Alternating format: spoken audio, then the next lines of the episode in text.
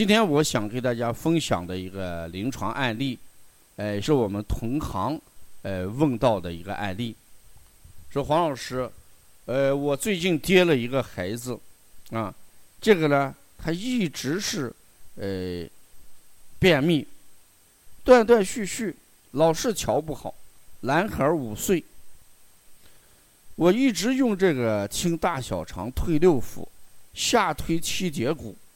呃，好像效果不大，现在还是三五天一次，嗯，大便不干，哎，但是头头要干一些，后面是正常，甚至软便。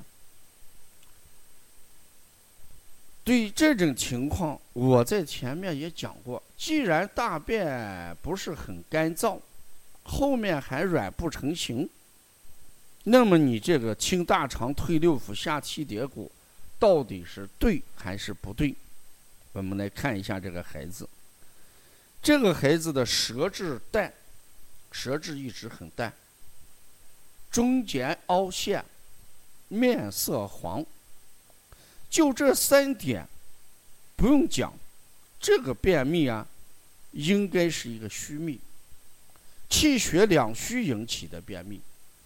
气血两虚引起的便秘，一定要解决气血的问题，而不是解决通便的问题。所以不要用退六腑、清大肠，这是很关键。因为你越用退六腑，越清大肠，小孩的大肠就寒凉，寒则凝，蠕动能力。自然就慢，排便就更困难。这就像我们前面服用排便药，吃含量的泻药越多，越难排便。过去我们一说排便，就吃寒凉的泻下的药，越吃了，大肠蠕动能力越弱。本来两三天一大便，越调了越吃药，可能四五天才一大便。所以坚决不要用这些穴位。那要用什么穴位？要用补法，提高大肠的什么蠕动能力？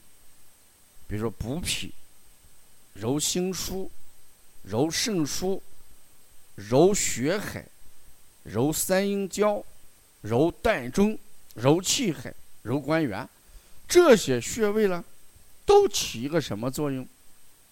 调和气血的作用，气血足了，大肠蠕动能力强；气血一足了，推动能力强，所以排便就容易一点。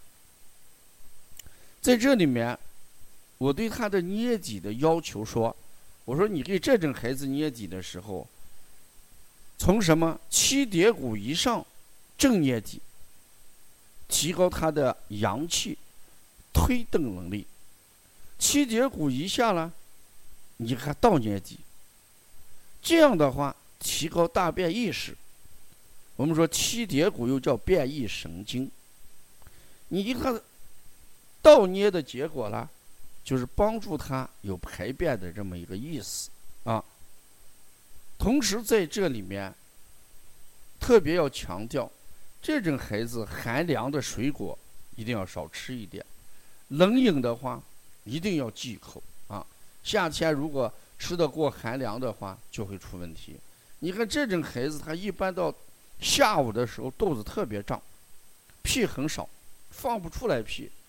你脾阳虚、气血虚的人，肠蠕动缓慢，就是腹胀、屁少。我们过去说，你连屁都放不响，你能干什么？说一个人连屁都放不响，一定是脾阳能力弱的。所以寒凉的东西，我们一定要忌讳一点。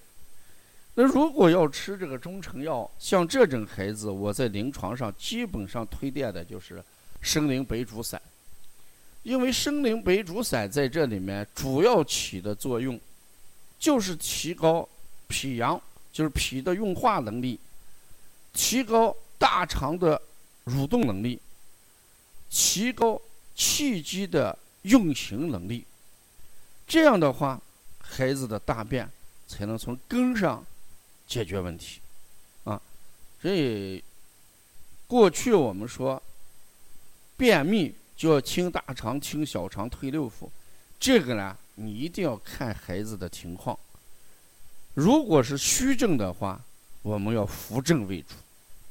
现在的孩子从临床上来看，我们扶正的远远要大于什么？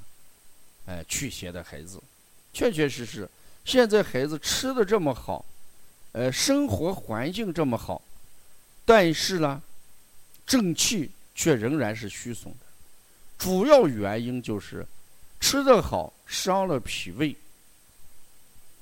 老在家里关着，运动量少，肾阳不足，所以呢，正气还是比较虚损的啊。所以便秘，如果我们判定为虚症的时候，千万不要用清大肠、推六腑，否则的话会南辕北辙啊，呃，使你的调理效果大打折扣啊。要了解更多的一些帮尼康资讯，像黄老师讲《辩证临床》这本书里边关于虚秘的调理案例，选了六七例，大家可以去关注一下这本书。也可以通过帮小编联系我们更多的资讯，也可以关注邦尼康的微信公众微信号。谢谢大家。